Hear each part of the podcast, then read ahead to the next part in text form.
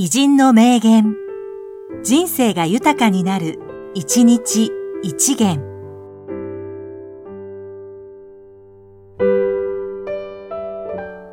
1月24日、吉野豊子、陸上競技選手。吉野選手には、顔中に髭が生えている。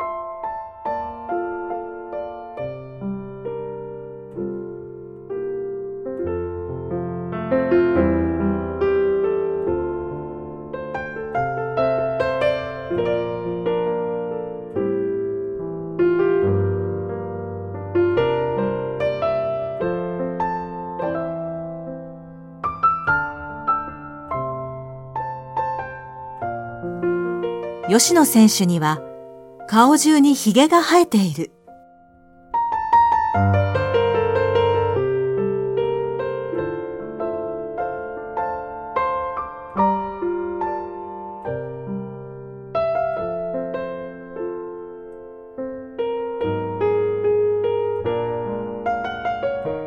この番組は、提供、久常圭一、プロデュース、声ラボでお送りしました。